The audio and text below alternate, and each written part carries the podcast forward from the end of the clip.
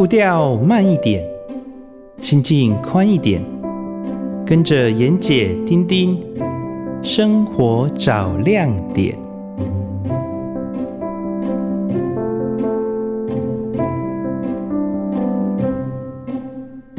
各位听众朋友，大家早安！很高兴在星期天早上再次跟各位在空中相会。你所收听的是云端新广播电台最自由的声音。呃，你所收听的节目是《生活找亮点》，我是主持人丁丁，我是主持人妍姐，大家好，早安。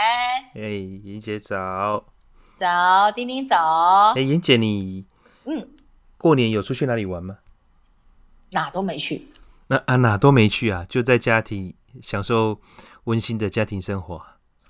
没有，我基本上就是，诶，我做了一下科学的小计算。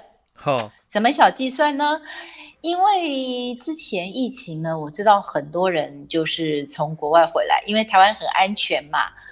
那过年，我朋友的女儿也从美国的东岸回来，宁愿被关个十四加一就十五天，那大家过个好年这样。所以我也知道这样陆续回来，我们开玩笑说国内激进多了一百万人口吧。嗯，我们是这样说的。但后来我又想一想，既然多了海外一百万人口回来，那我们过个农历年呢？基本上本来很多人都出国去过农历年嘛，没错，哦，你知道的，没错。对，那现在又不能出去了，所以我在想，可能又多个一百万吧。那这两百万总计的这个高端高消费人口。喜欢旅游的人口都在台湾，那结果会如何呢？你说，这个事情就会变得很严重，就是到处塞车，没错，所有的景点都大爆满，所有的餐厅都大爆满，所有的游乐区都大爆满，没错。而且我讲了三次大爆满哦，而且、嗯、而且很严重的是，很多平常不开车的人，他都开车出来了。哦，真的吗？你有遇到什么乌龙状况吗？哦，就是很多马路三宝啊，他们就是纷纷的开出来，哦哦、那车也乱开，然后也乱停，欸、然后有一些基本的规则也不遵守，欸、哦，那就是总之路上就是乱象横生啊。那尤其是在高速公路上面，哇塞，那个这个变换车道不打方向灯的啦，然后。占用内线龟速前进的啦，嗯、然后 这个三宝 对，然后就是一次切两个车道的啦，就是平常已经不少了，这个年假期间又更多这样子。嗯，据我所知，其实年菜外带的朋友们不少，但是餐厅订不到的朋友更多，所以我就想。那年假最好哪儿都不去，就就近访友啦，就近请朋友来家里喝酒啦，就近什么什么什么这样。嗯、所以我认为，诶，我是度过了一个很清幽、很清幽的年假。可是你有两个小孩，你不可能都不出门，对不对？诶，其实我是在过年前就带他们出去玩了。那我、哦、你说寒假一放就出去了？呃，也没有寒假一放，就是过年之前我就。先带他们出去玩了一段时间，那呃，到了初小年夜的时候才回高雄的，超前部署。哎，对，但是后来还是要回娘家一趟嘛。我前几天回娘家，哇，那个事情才是真正的大条。我从对我从高雄开到彰化，平常开就是顺顺的开，大概就是两个小时的车程哈。那我那天开了快四个小时吧，才把车子开到彰化。啊，是因为都塞车吗？塞车啊，塞车啊，沿路塞。哦，对，而且还不是最塞的时候啊，哦、就是一般般塞。那天有过高承载，但是哇，开了我四个多小时，我我哎、欸，快五个小时哦，快五个小时。很可怕，因为中间小朋友因为开太久了，所以你平常开两个小时，中间不用休息嘛。嗯，然后就是一眨眼，小朋友睡一下。哎，对对对，那可是你开四个小时，你就得中间休息嘛，所以实际上的时间是花了快五个小时。那回程呢？回程就快了，回程就是两个半小时，车多但是不塞。哦、那也还 OK。对，因为南下其实不、嗯、不会塞车。嗯，为什么我说餐厅很塞呢？因为因为其实大家好像目前即使年夜饭在家吃，大概大年初一吃饱早饭早午餐之后就出游了，所以几乎都在外面吃。我记得大年初一我在我爸妈。在这附近走一走的时候，其实我爸是有点肚子饿的。我到处找，不仅开的店很少，都是小小吃这样子。那一般餐厅更没有。如果哎，后来好不容易打了一个餐厅的电话，他说：“哎，小姐，我们有，但是我们全部供应套餐，那每每个人就是固定的分量。”那我父亲九十几岁，根本吃不了这么多，所以我们又回到家，大概两点快三点吧。真的是饿着肚子回家，然后才开始把这个这个昨昨天晚上年夜年夜饭的东西再热一热再吃。所以我相信很多景点的人，除了大爆满之外，应该吃的东西、厕所、停车场也都是大爆满。对啊，呃，我啊，我想起来，我们中间有去这个，我有一个朋友，他是小林村的人嘛，所以他们呃在山林那边的。的永久屋有分到一户，那我们有一天过去那边走走，就是礼拜天去完教会之后，我们就是几个家庭相约，算是去走村呐、啊。哦，那哇，这个岐山、美容、山林、六龟，这个车子之多，人之多，也是很可怕啊。因为我们已经错开那个交通巅峰的时间了，人家早上去嘛，嗯嗯、那我们是中午吃完午饭之后去嘛。那人家是晚饭回嘛，我们是吃完晚饭又坐了一下才回，都还是超级多的车子。嗯、然后我那听当警察的朋友讲，他们那几天光是交管就交管到疯掉了。对，我相信二十四小时三班轮的，或者是不能回家过年，必须必须坚守工作岗位的人，应该都很辛苦。对，超超超累的，嗯、我都觉得我现在不用过年值班，我看到他们，我都觉得他们好可怜。刚刚讲到过年吃的东西，来，我来考你一个事情。嗯，嗯，你们家过年有吃年糕吗？我知道你们家年味很淡，但是年糕吃不吃？呃，有有有，我们今年我太太的同事家里有卖年糕，我们特地跟他买的，就是传统的这个柴火烧，然后哦，对，用糯米，然后用糖黑糖浆这样子一直用手搅拌的这个。传统年糕这样子哦，假低贵无价掉的掉。对对对对对，哇，那个好吃。怎么做呢？你们怎么做？我们怎么做？哎，今年的哈，因为它本身就非常好吃，所以我们基本上没什么没什么处理。哎，我就是直接切来吃，就超好吃的。它是这样，它第一天回来的时候哈，我们就偷吃了。它是用刚捞起来很热热的时候就兑米酒。然后拉，然后嘞，拉拉哎，然后它就软软的，有一点像是，我不会形容它就是呃糊状的，但是那个味道真的非常非常的好啊，啊，很好吃。啊，你对米酒不是有酒味，这样小朋友怎么吃呢？啊，这是是给大人的，啊，adult only。OK，对，哦，我还没吃过这样的。糊糊的酒香，热热的，对对对，就很像我们的甜酒酿吧，这种这种做法的感觉，只是它是用年糕做的，然后冷却之后它就变得硬硬软软的。哎，对，但你稍微再加热，它又变成糊状了。对，因为它、哦、它是在凝结之前，它是在第一次凝结之前，它就捞起来做了，它是特别做给我吃的这样子。好、哦，我是因为好几个朋友打电话问我说。啊，年糕要怎么煎才会好吃，然后漂亮？我说好吃是一定好吃的，如果你买的对家的话就没问题啊。嗯，倒是你放冷冻库、放冰箱或者是热的状态，你怎么样把它回复到好吃这件事情，我觉得是比较需要一点功夫。那我就跟他讲说，啊，你刀跟我订年菜，一共买食物啊，我就跟他讲说，啊，你有没有发现，其实。年菜感觉那个菜单都很漂亮，来的东西也还好，但是复原这件事情变成年代那个吃吃外卖年菜最重要的技术。对，我家其实是有蒸笼，因为我以前在中国的时候，我自己一个人住嘛，所以我我有在淘宝上买了一个呃个人的蒸笼，它大概多大呢？它大概直径就是呃五六十公分这么大，就是一个瓦斯炉一边的这个大小是刚刚好的。嗯哼，那这么大蒸笼蒸什么嘞？是什么都可以蒸啊，因为它是三层的。啊哈，对，那它是不锈钢蒸笼的，它不是传统的那种竹子的蒸笼，它是不锈钢蒸笼。我觉得那个很好用，那个基本上，呃，很多菜不是炸的，就是就就用那个东西回温，我是觉得滋味是能够保留。那炸的话，我就用气炸锅或者是烤箱。嗯哼，对对。那我这次的年糕呢，我是用一个比较特别的做法哈，就是。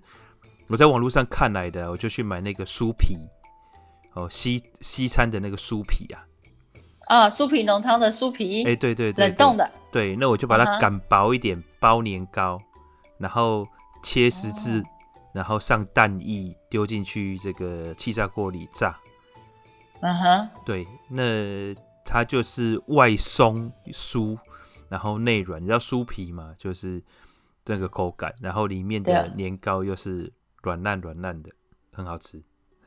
哎、啊，酥皮会胀大，对不对？它是多层次的，呃、它里面就是呃，对，因为我把它擀薄了。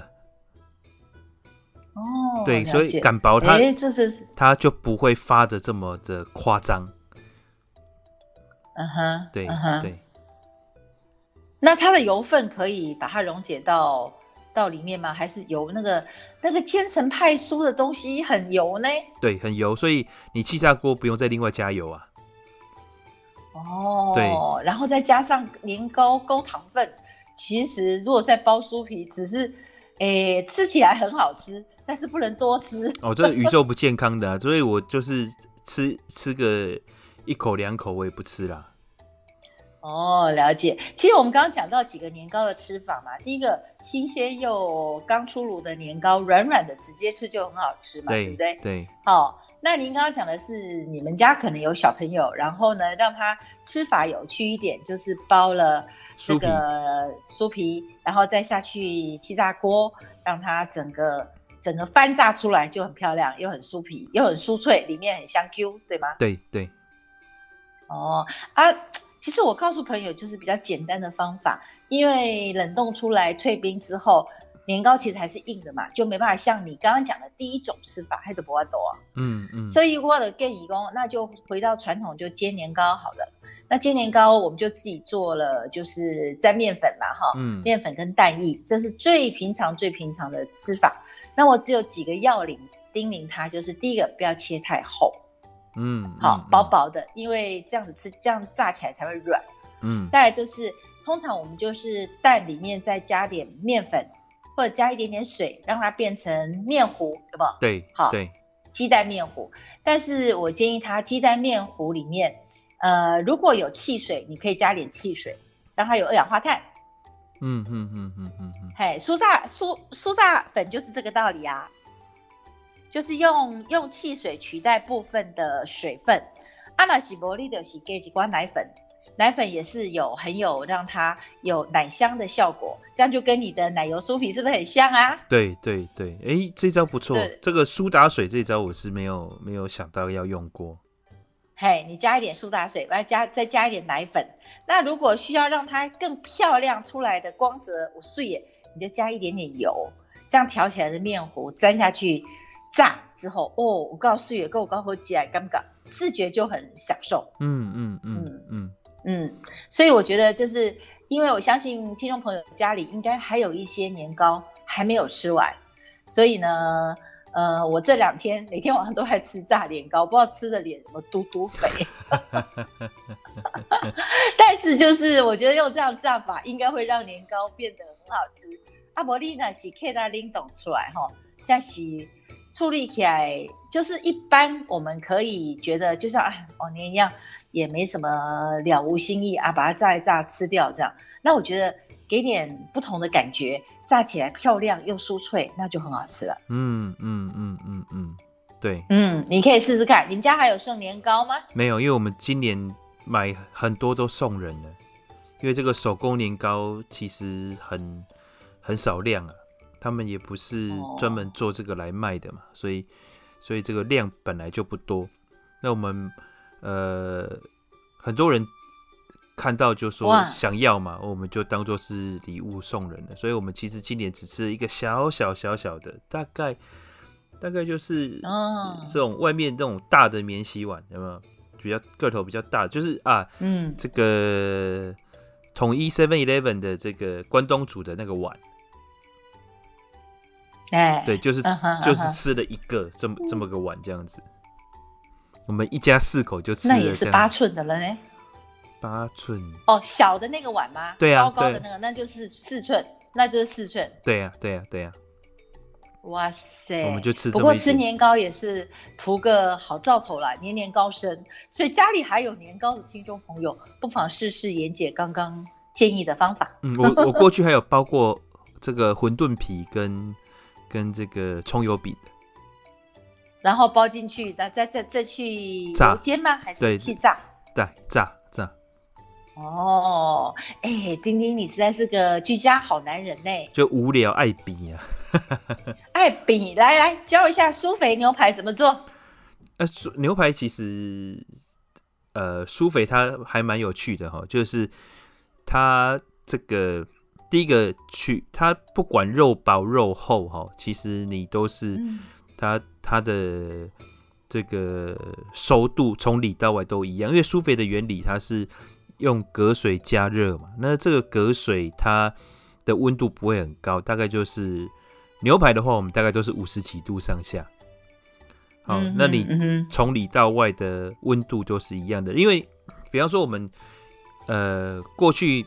就是直火去煎或是去烤，其实重点是要去量它里面的核心温度嘛。就是外面可能我们用直火，外面会比较焦炭或者是比较酥脆，但是重重点还是我们要插一根这个呃温度计，对，探针，在里面去量它的核心温度嘛。但是如果用苏肥的话，因为它它是用整个。整池的水去包覆那个牛肉，所以外面几度，里面就是几度，它不会遭僵体。嗯，对。可是这样会酥脆吗？呃，这那这是第一步哦，就是我们先隔水加热，哦这五十几度的水隔水加热。那再来就是时间，哦，这个时间呢，有人用很长的时间，有人用很短的时间，差异在哪里？差异在它原本的肉味跟这个肉汁的的情况。因为你用越久哈，这个肉汁散失的情况会越多，那你的肉味就不会那么的鲜明。那有些人吃牛肉就是要野旁亏啊，它那个肉味嘛，我们讲野性的那个肉味。可是你疏肥太久，这个肉味就会降低。好，哦，红肉的味道就会对对，那个肉质也会比较容易易散哈，这样子。所以有些人喜欢时间到刚好灭菌就可以，有些人是喜欢来拉长一点。那拉长还有一个原因，就是因为比方说我们的板翼中间会有一条很粗的筋，对不对？对。哦，那这个筋平常我们用直火吃的时候，哇塞，那个就是那个牙口大考验的哈，就是你的牙齿好跟不好，这个就生死立判。可是用苏肥的话，它有点像是我们在卤牛腱，卤牛腱中间的那个筋通常会变得非常的软嫩，好吃，对不对？有时候你咬那个牛腱的这个乐趣就在于这个肉瘦肉肥肉跟这个筋中间的这个咬合的这个过程嘛，哈，嗯嗯嗯，对，很香香的呢。哎，对，那我们苏肥的时候，同样也是会有这个功能。就是它会把中间这个很坚韧的这个筋给软化，所以你时间拉长，它这个筋就会软化。可是它好处是什么？它好处是肉不会变老，因为它恒定在这个五十几度，肉质不会变老，所以你切开来它还是鲜红的，那个组织液都还是永远是是鲜红的这样子。啊，那是有熟啊不熟？呃，它就是熟，它它就是六十五度啊。你要说六十五度有熟或是没熟？嗯，有灭菌的功效吗？百分之百吗？六十五度、欸，哎，有，就是时间，你时间拉长，它的灭菌就会就会，它有一个灭菌表，它有一个时间跟温度对比的灭菌表，哦、当然还有你的这个肉的厚度也有差异。嗯，我是看到你的 FB 哦，你到底请人客，我赶快看一下吃什么。现在舒肥苏肥很科学啊，它它整个包括你的灭菌的时间、中心温度这些，它都它都可以帮你算出来。嗯。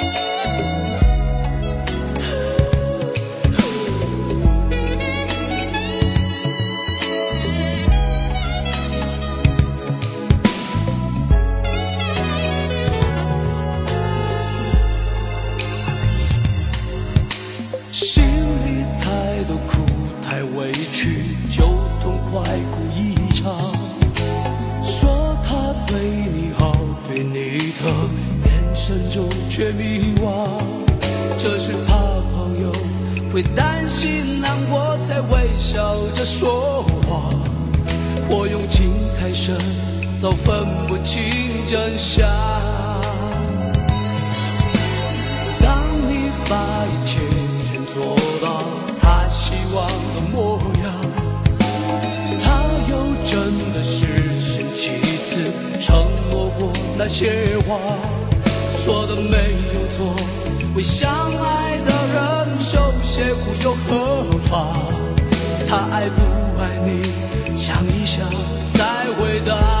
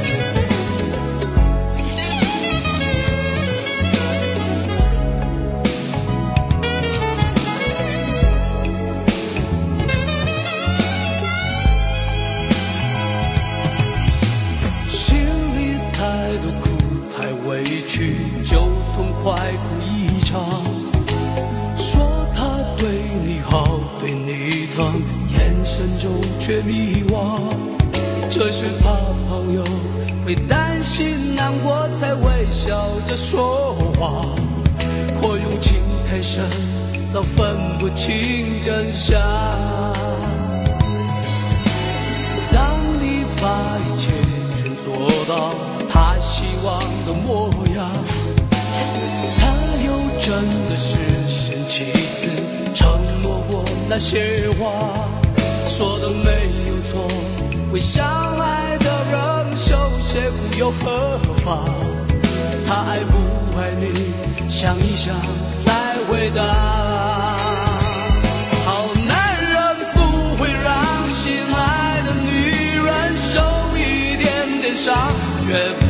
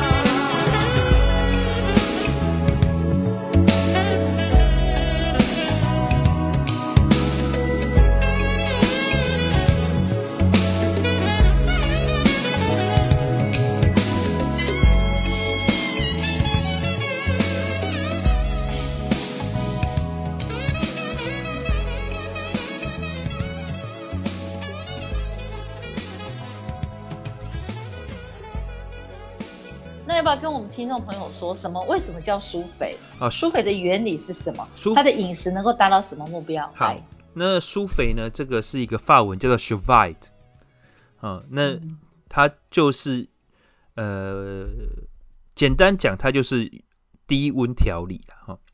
那什么叫低温调理？就是我们一般呃，你用炸的大概就是一百八到两百三十度的油嘛。对不对？嗯、那你用火烤，大概也都是很少低于这个一百三四十度的，对不对？你看那个油锅，嗯、呃，我们热炒锅，这个水珠在跑，就已经大概就是一百度上下了嘛。哦，对，那那那你的肉下去之后，它一定呃会外，就是它表层受热跟中心受热的温度一定是不一样的。嗯，对，可是它表层收干，那肉汁锁在里面，不是会让肉好吃吗？对，所以这个过去呢，就是会会呃要求，就是你煎牛排的这个肉的厚度一定要一定，你才会有这个外面有酥脆口感，里面肉汁锁得住，然后又有鲜嫩嘛。那你没有一定的厚度，嗯嗯嗯你就没有办法嘛。嗯嗯，对，那酥肥，所以酥肥吃牛排呢，吃的是软嫩。哎，但是苏肥完了之后，我们拿出来它是熟的了。我们还通常还会做一个动作，就是我们或者是煎或者是烤，让这个牛肉的表面，应该说肉的表面，不只是牛肉，苏肥也有苏肥猪肉啊、鱼肉啊、海鲜啊、鸭胸啊。好，那你在苏肥完了之后，我们会用大火去煎或是烤。嗯，那让这个肉的表层有高速氧化之后，它会出现一个叫梅纳反应。嗯嗯，好，那这个梅纳反应呢，就是让肉的香气会跑出来。嗯哼哼，嗯，对，那你让这个就是梅纳就是蛋白质焦化的。哎，对对对对对对对对对，没错没错。好，那这个这个这个梅纳反应就会让整个的肉的。香气跑出来，然后口感会变得不一样。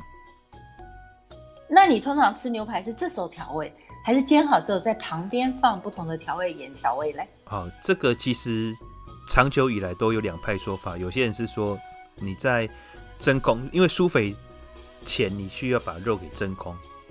好，嗯，那有些人就说，哎，在真空之前就要腌肉。有些人是说你在调理的时候腌肉。其实，呃，我之前看一个外国布洛克哈，不是布洛克，YouTuber，YouTuber 他们做实验哈，其实两者的差异不大了。嗯嗯，两者差异不大，所以就是看个人习惯。那我习惯是在，呃，牛肉的话是在酥肥之前，我就会先涂这个香料。OK，对，那、嗯、那什么香料嘞？呃，香料我我试过几种哈，一种是现成的，欸、就是好事多它有卖一种全部都做好的，嗯哼，好，嗯哼，那一个就是搞缸啊，我们就自己去去搞啊，就是这个 garlic 啊，就是蒜呐、啊，或把它磨成粉啊，然后我那个时候。我最疯的时候，自己还搞了一个小的植物园在阳台，知道吗？就是什么？嗯，什么养香草植物吗？对，养香草植物。你说是神是不是神经病？嗯、所以我说你是居家好男人嘛，证明我说的没错呀。然后哦，那个 mega 很多啊，有些是全日照，有些是半日照，有些是两天浇一次水，有些是一天要浇一次水，有些是不要浇水。哇，那真的是把人给搞死了。哼哼哼哼，对，所以香草也可以作为这个。你做苏菲牛排的这个事先的腌料，对对对，当然，那嗯哼，这个油也是很重要哦。有些人就直接用我们在外面买的这个无盐奶油，或是有盐有盐的奶油。那有些人呢，嗯、他就会用橄榄油，或者是呃调味油都有。嗯哼，对，嗯哼，都可以，嗯、都可以去尝试啊。这个可以玩的很多啊。嗯，来，我教你一个佛罗伦斯的牛排吃法，嗯，这样你下次可以 try。但是因为我知道你喜欢用苏肥机哦，那看过你用很多次，我是没有这个机器，所以我要么就直接煎。但是我以前的有一个做厨具的董事长朋友，那因为他做法国跟意大利厨具，所以他常常就去法国跟意大利两边跑。他去意大利一定去吃佛罗伦斯丁骨牛排，这是毋庸置疑的。整个呢看起来表皮恰恰，里面好嫩哦，那个牛排就跟猪肉一样，就是它好像就是类似小牛肉这样淡色的。嗯嗯嗯，嘿，但是它有特殊的一种翡冷脆牛排的吃法，我倒觉得蛮特别的。它就是它的肉其实都在好事多订的，嗯、那好事多其实是可以打电话订一条这样子，例如说菲力呀，哈，或者是你要订呃部位都可以这样订一整条，他帮你留下来。啊，然后切好之后，他回来就是先用不加什么都不加哦，只有一点点盐巴跟胡椒，先腌一下下，然后就入油锅煎一下，把两边的肉汁锁住，锁住之后呢，就大概切零点五到零点七的厚片，嗯嗯，好厚片斜斜的厚片啊，嗯。好，然后之后呢，把它平铺在。一个非常耐热的瓷的烤盘上，嗯、或者瓷的盘子上，但这个盘子它就直接可能因为它做做炉具的，所以在表现它这个盘子呢多么耐温这样。嗯，也就是说你要找一个盘子是可以直接在在嗯，不管是你的卤素炉啊，还是你的那个平面的炉炉具上面，或者是你有放一个导热板啊，放在上面之后。用间接的间间接火苗的方式，不要直火，嗯哼，然后让这个盘子的热再传到你的肉上面，嗯，那这个上面上去之前就先淋满了那个 extra 的那个橄榄油，应该是 virgin oil，对对对对对对对，那。它这个这个 oil 之后呢，你就再撒一点你想要的香料，嗯，例如说刚刚只有盐嘛，哈、嗯，你现在可以加一点，例如说红椒，你喜欢红椒粉的味道，那你喜欢香草的味道，再加在上面。所以这个切好的牛肉，它就是横面铺在碗上面，它的下面是接触橄榄油的，好，virgin 的橄榄油，嗯，然后上面有一点点你想要吃的香料。这样子热热热热到那一面熟了，上面还是生的，所以你同时可以吃到很嫩的，下面是嫩的，因为有沾在油里面浸熟的嘛，然后上面就是完全几乎生的，这样它是这样吃。那这变成这变成这一家厨具老板的私房拿手好菜哇，我觉得很特别，我也是这样试过，我觉得蛮好吃的，所以。你喜欢舒肥可以，那这个方式有机会可以试一试。这个很费工啊，这个很费工。所以你觉得舒肥是最简单的？舒肥是对啊，因为我我我我喜欢舒肥的原因，是因为它它花的时间最省。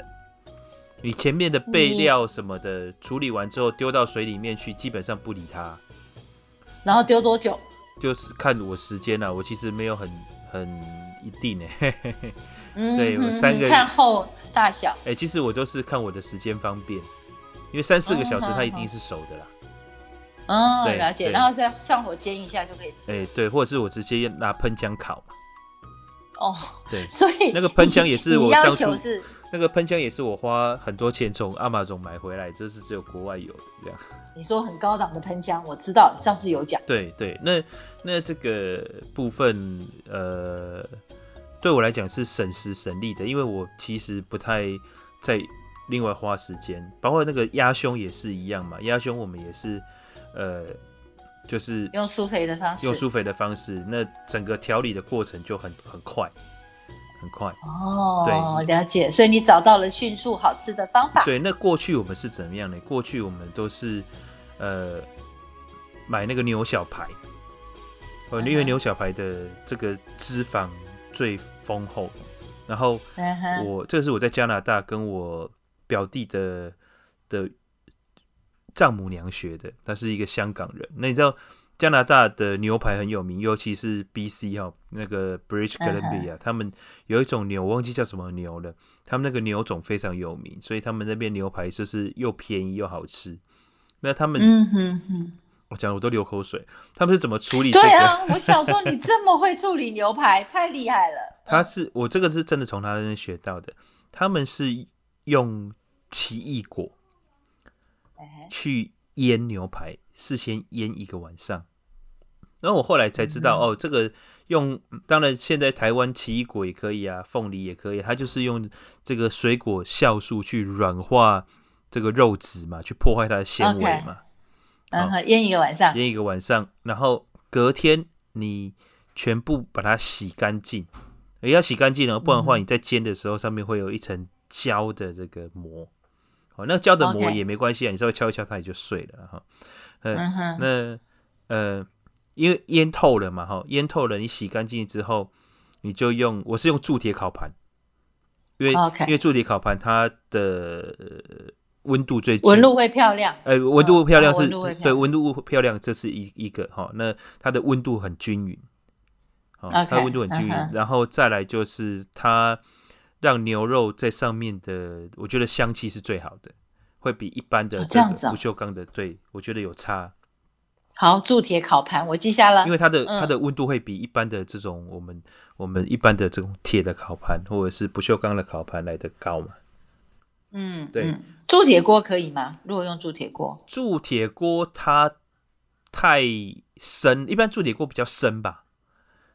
嗯哼，哦，一般铸铸铁锅比较深，而且你后来要清就会比较麻烦，因为这个铸铁烤盘它上面是没有 coating 的，一般铸铁锅里面可能啊。有些有珐琅，有些没珐琅哦。那那没有珐琅的，我觉得你可以去试试看这样子哦。那 OK，对，那下去之后就是一分半一分半。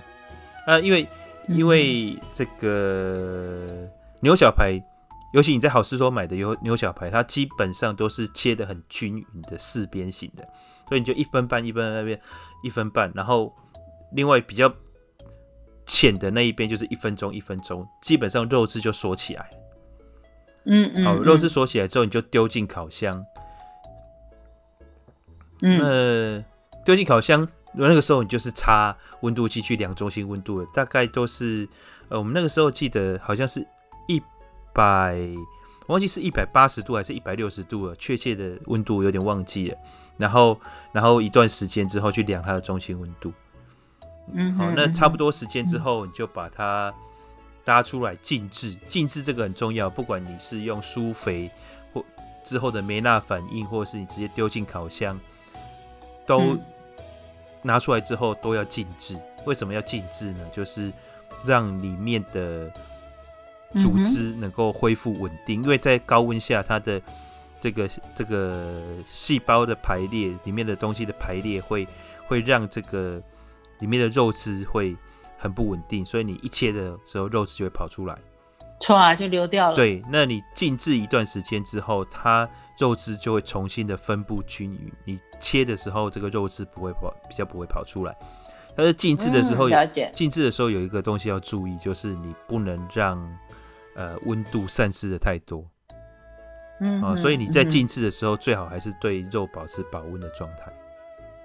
OK，了解，这个静置很重要，因为我发觉我有时候热热切牛排，我要保持里面软嫩，但它血水就流出来了。对，那这个部分呢，我们会会稍微的等待一下之后再切。哦，那嗯哼，所以你知道我们以前搞一个牛排其实是很麻烦的，就是你前一天要腌，然后要烤，啊、呃，要要煎，嗯、煎完要烤，烤完烤的时候你要注意它的核心温度。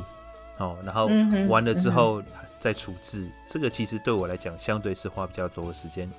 舒肥呢，就往水里一丢就结束了。是。不过这两种烹调的内容跟方式，其实比起准备年夜年夜饭的团圆餐，大可又是简单太多，相对是简单的。对对。那我我的我的终极目标牛排是以后我买。这个大有庭院的大房子，我要来一个直火的炭烤，柴烧柴烧式的，就是直接拿这个木材，然后烤这个这个大块的牛肉。我还以为你苏肥是为了健康，原来是为了方便。对，你以后还要回复到柴烤。对啊，那个有半烟熏半火烧的那个牛肉，哇塞，你想想都觉得感动了，对不对？那我们就一起来祷告，你有个大房子，好，用租的也可以，租个农地，把机器扛过去，我们就可以马上吃了，何必要等大房子？呃，我的我的心愿是买大房子。我会提起农地上的这个野餐吃法，是因为我过年期间有去，就附近然后我都是大概半小时内的车程，刚好去朋友那儿。我有个国小同学呢，他是种稻米。那今年桃竹苗其实加上了台中中部地区，都因为限水的关系，所以春耕是休耕的。休耕。知道你知道这件事？有有，我有去，我有去新竹。那新竹的稻作是休耕的，我知道。嘿，这个其实真正缺水也不至于缺到哪里，说穿了就是工业用水优先嘛。对，这吼其实是一个很两难的问题。新竹都已经把海水淡化厂给盖起来了啊！是哦，对对对，今年今年运转了，今年运转了，就是在南寮吗？呃，我忘记在哪里了，我有看到这个新闻。嗯哼，其实海水淡化这件事情的技术已经是算非常成熟，非常成熟，以色列都已经用到不知道哪里去了。你看以色列从来也没缺过水啊。嗯哼，那为什么我们现在桃竹苗中部的农民还要接受这种？选边站的考考验呢？哎、欸，这个神奇的政策问题，我真的没有去研究。所以你看着那个农田哈，当然政府也有补助啦，但补助的不多，只是说它补助有它的时程跟它的的规范。啊，对，喜爱他还是要种东西啦，只是他希望你种的是辅助性一些种类，对辅助性对可以做，最主要是要翻田之后可以作为。呃，让土地绿肥，对对对对对对对，还有豆类，就是固定这个稳住土壤内的氮氮肥元素，嗯嗯，嗯，所以氮元素，所以基本上鼓励你种大豆啦、红豆啦之类豆类的，嗯嗯嗯嗯。嗯，所以他就地就放在那儿嘛，那他先种了油菜，所以在过年前我先去摘了油菜的嫩叶嫩梗子，先炒先吃第一波，先吃油菜。嗯，然后呢，他就怎么讲呢？他就发现说，哎，他们附近的确有荠菜种子，所以他就跟我说，哎，我找到荠菜种子了。这就是我第二次赶快开车去，连忙赶快发现荠菜种子在哪里。那上次我们谈过荠菜水饺嘛？你在大陆一直一直都有吃到的。对对对。嗯，所以我们就又进入了第二阶段，就说，哦，那接下来要种什么？他说：“诶，我必须先等翻土，翻土之后，我可能要种一轮政府只有规定补贴的东西，我才能够拿到补助金之后，我才能够把田地做其他的应用。所以，其实政府它是有一套规范下来，那农民就真的是有一点点无语问苍天了。嗯 嗯嗯，那我我我我感觉上是说，基本上，呃。”如果听众朋友很喜欢吃某种米的话，那可能今年的七三月如果没有春耕，那就要本来三月的稻米是要七月七月收成嘛，哈，所以我们七月有米，然后七月有米之后再开始插秧，一直到十一月才有米。那起码就桃竹苗中四个地方，我不知道其他地方还有没有。那我知道东部是没有限水的，对，东部应该还有，就是对，对，就是中北部。那这样子的米就会比较缺一点新米，新米的部分。可是台湾目前这些我们台湾自制的这些米，其实都已经当做是精品在卖了，对不对？嗯，对，但是基本上你去传统的米店还是可以买到惯行农法的一些米啊，哦，还是一斤也只有对，一斤也只有三十块左右，对，所以也还好，只是说，诶，应该就是说这些农民基本上要一直等到我们食用者、消费者要等到今年哦，现在才二月哦，要等到十一月，我在台中要就近买新米，我要到十一月呢。对 对不对？对，所以 所以我现在就不过，现在还好啦，因为你直接到各地的农会去网络购买，其实可以购买到当地的米。我啊，我都我都我都惯惯性已经吃台中一九四啦。哦，这个可能就是一个好机会，让你去尝试其他的不同的口味。哎、欸，我大方的同学也是这样说呢。他说：“阿丽娜假料不要给你再去，你再去吃别的味啦，嘛是例外啦，这样。”对、啊，他这样跟我讲，说不定也是一个呃扩展视野的好机会。所以这今天今年的大概等他翻土之后。我们可能就要来种一些好玩的东西，呃，那因为它的土地，我自己这次试下来哈，跟听众朋友分享一下，我发觉友善农法对土地的投入，跟最后你使用土地它的回报，真的是非常的奇妙。同样的附近的地哦。我都去拔了萝卜，什么代表的萝卜啦，我同学的萝卜啦，然后碾米厂的萝卜，我全部都拔了。嗯，可是真的，我同学的友善农法的田地长出来萝卜最好吃。那这最好吃不是说他什么都没放，而是其他人也都没放，因为是属于休耕嘛。嗯哼，所以他们就在农闲的时候就撒下种子，搞一种魔力叫狗啊，环境生下的奏下，所以生下的加上。所以他们做萝卜糕的时候，就是用这样子农闲时候所撒种播出来的农的萝卜来做萝卜糕，但是那个吃起来真的是天差地别。哇，哎，怎么个所以怎么个差异法？是香气吗？还是口感？来，妍姐形容给你听。好，你有切过？你有切过萝卜像切年糕一样吗？你是说绵密的感手感吗？对，我这辈子没吃过这么好吃的萝卜，哇！所以真的切下去，萝卜要么就很大力，要么就脆脆，要么就要么就刷这样子。嗯，切下去绵密，然后那个汁都不会流下来，所以呢，就一层在它的平面就、哦、对平面就泛出那种淡淡的水分，这样哦，有亮晶晶的水分。哇塞！所以我觉得，真的，如果我们对土地付出了关心，那基本上土地也会回报我们相同，甚至不止等值哦，还会超值的东西。但是你说这些东西我们要付出很高的金钱代价吗？其实妍姐也越来越、越来越、越不知道怎么形容这件事呢。嗯，嗯，因为因为我们拿惯性农法来讲。基本上，它的确可以有比较多的产出，可是真的口感就比不上我们对土地比较友善的，比较不要放那么多呃肥料，甚至农药、除草剂这些东西，有真的比较好吃。但是你说这些好吃要不要付出代价？当然也要。那这个平衡点在哪里？我是刚刚好，那转台湾的农地啦，如果加以利用，其实我们根本不用撒什么太多的农药。太多的化肥，你看你南部台糖的土地有多这样？嗯嗯嗯，对不对？对，大批大批的休耕，根本没有利用。对，是。所以我觉得，我们过年在讨论这个餐桌上的美食，在讨论年夜饭这件事情，让我其实今年的，因为我今年算是特别接触农夫的这一年。啊，渔夫也是啦，哈，应该说比增咖。那我的感觉是，好东西，呃，真的就在海边，就在农田，然后就在我们的田野上。大家小时候都有这种经验。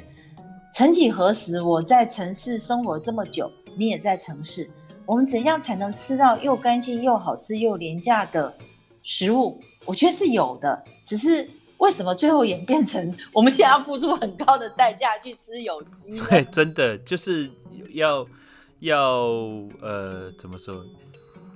要花出更多的代价去吃古早味的感觉，对不对？没错，没错。尤其是基本上越新鲜的东西，它可能在运送的碳里程方面就会比较怎么讲？比较，你看我如果今天在澎湖吃海鲜，跟在台北市的金蓬莱吃，金蓬莱是是米其林餐厅一星嘛，嗯嗯，吃海鲜那个鲜度是无法比的，所以为什么要去渔港吃？可是同样你要从城市拉过去，我觉得如果我们能够好好踏实的在土地上研究这些细节的事，我们可以得到很健康的饮食，也很不用付出很高的代价获得的饮食。哎，我相信我们的年夜饭餐桌是可以改观的。呃，对，但是现在，但是又话说回来哈，就是嗯呃，这个这个的产销链很特别，它不是嗯一般大众消费者会去接触的，或者是呃一般大大众的的通路会去关注的，因为它量太少了，它它不是一个呃大量的产销。那你说这个要形成一个产销班的模式又很难，所以我刚刚才说很多的米就变成是一种精品的形式在卖嘛。好，那这个也不是他们愿意的，而是只有这样子才有办法支撑他们的这个生产生产结构，才有办法让他们继续活活下来嘛。哈，那你说他真的赚很多钱吗？我看也还好。好，那整个因为你越包装，你这个。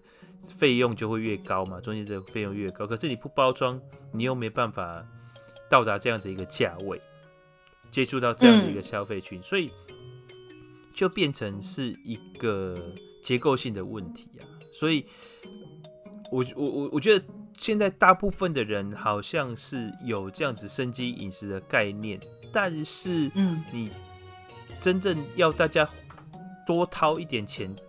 其实很多人就现实嘛，这个呃上菜市场就会比价嘛，对不对？那这个大盘也会比，中盘也会比，谁都在比，所以这个它价格没有竞争优势的时候，又会就会退回到原本的，说我这样做要卖给谁？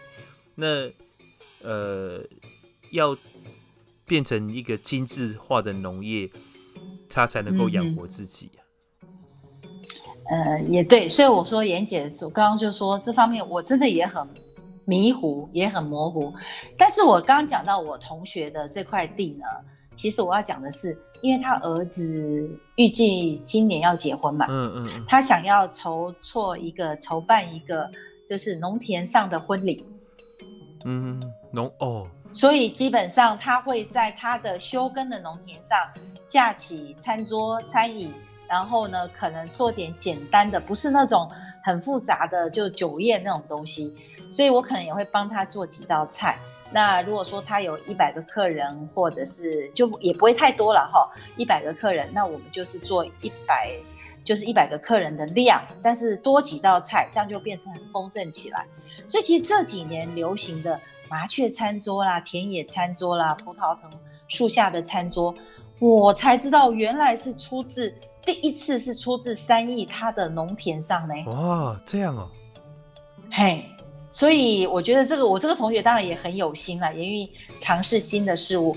那这个农田上的餐桌或野外的餐桌，现在还有废墟上的餐桌，哎，废墟里面吃，哎，那个，所以他就这样从此在全全台湾这样蔓延开来，现在就流流行了，你敢知？哦，我我我知道，我知道啊，这个其实不是只有这个。餐而已。现在很多 fashion 的，连走秀都跑到田埂里面去走秀了。哎、欸，没错没错，呃，我们的云门也是在池上这样的演出。对呀、啊，对。所以我觉得说，哦，这种野外的气氛很好。那但是我刚刚要讲的是说，哎、欸，这样子的代价其实也不低呢。我朋友办这个葡萄藤下的这个野餐，几两能千五哎。一个人一个人要交交两千五的餐费，所以你看这个就变成我刚刚讲的嘛，它变成的是一种用价格去分分野，那它不是故意的，它是必它的成本考量，它不这样不这样做，它没有办法去 support 它的这个它的这个开销啊。那那你对一般人来讲，我花两千五吃，哎、欸，这两千五是餐费而已，一般。可能他很很多人，他一定不是苗栗人吧？他的客户可能是从、呃、可能是从台中上去的，新竹下来的，这个台北下来的，嗯、对不对？嗯，少部分是在地的，嗯、大多数的我猜应该都不是啊。所以，二零二一年开年呢，我们在讨论这个年夜饭餐桌上，很多餐桌上你讲的。不管是产销啦，不管是餐饮特色啦，或者不管是都市人，他要花多大的代价来体验这个乡村的盛宴，我觉得我今年过年的餐桌让我非常非常的思考这件事。嗯，所以在这里跟你也跟听众朋友分享。对啊，对啊，我觉得我觉得我们呃，我期待啦，就是我们的饮食的环境，随着、嗯、我们。大家的健康意识抬头，而且经济的普遍变好的情况下，是可以稍微做一个转型的哈，就是大家越来越认识原型食物这件事情，然后是的，把加工的制品越来越少，因为我听到好多很多这个加工食品，就连最基本的盐哈都都有很大的问题。哦，所以在，所以这个有时候为什么我们家的盐吃的这么贵？这个台盐的盐这么便宜个，可是我就听到很多有关这方面的的情况，我就觉得说我宁愿多花一点钱去 maintain 我的健康，这样子。那那大家更认识我们的原型食物。其实我我觉得我们在吃的方面能够。呃，改变的话，会让我们全台湾、全世界第一的洗肾率下降，然后，嗯，大家的亚健康的情况会越来越少，哦，糖尿病的情况越来越少，嗯、然后，呃，我们在老后的照护啊，或者是这个老后的健康的时间，啊，卧床时间越来越缩短，这个都是可期的哈，就是从吃的开始。上次我们 Benson 来 Benson 也讲到嘛，就是说吃其实。会呃更更重要嘛？这最近全联先生的那个广告不是就说嘛，这个三分练七分吃嘛，嗯、就是真的是这样嗯。嗯，那我们要不要下一集我们真的来谈一些食品添加物，还有怎么样选择原型？原型是我们上次喊了一点，但是我觉得这种所谓的添加物的部分，我们可以来聊一聊。好啊，好啊，好啊，OK，好不好？哎好，那我们下次来谈这个这个题目。好好，OK，好，嗯、那我们今天时间也差不多了。嗯那就在这边跟各位听众朋友拜个晚年，祝大家新春愉快。那今年越来越健康，越来越开心。嗯，心想事成，事事如意，平安。好，谢谢。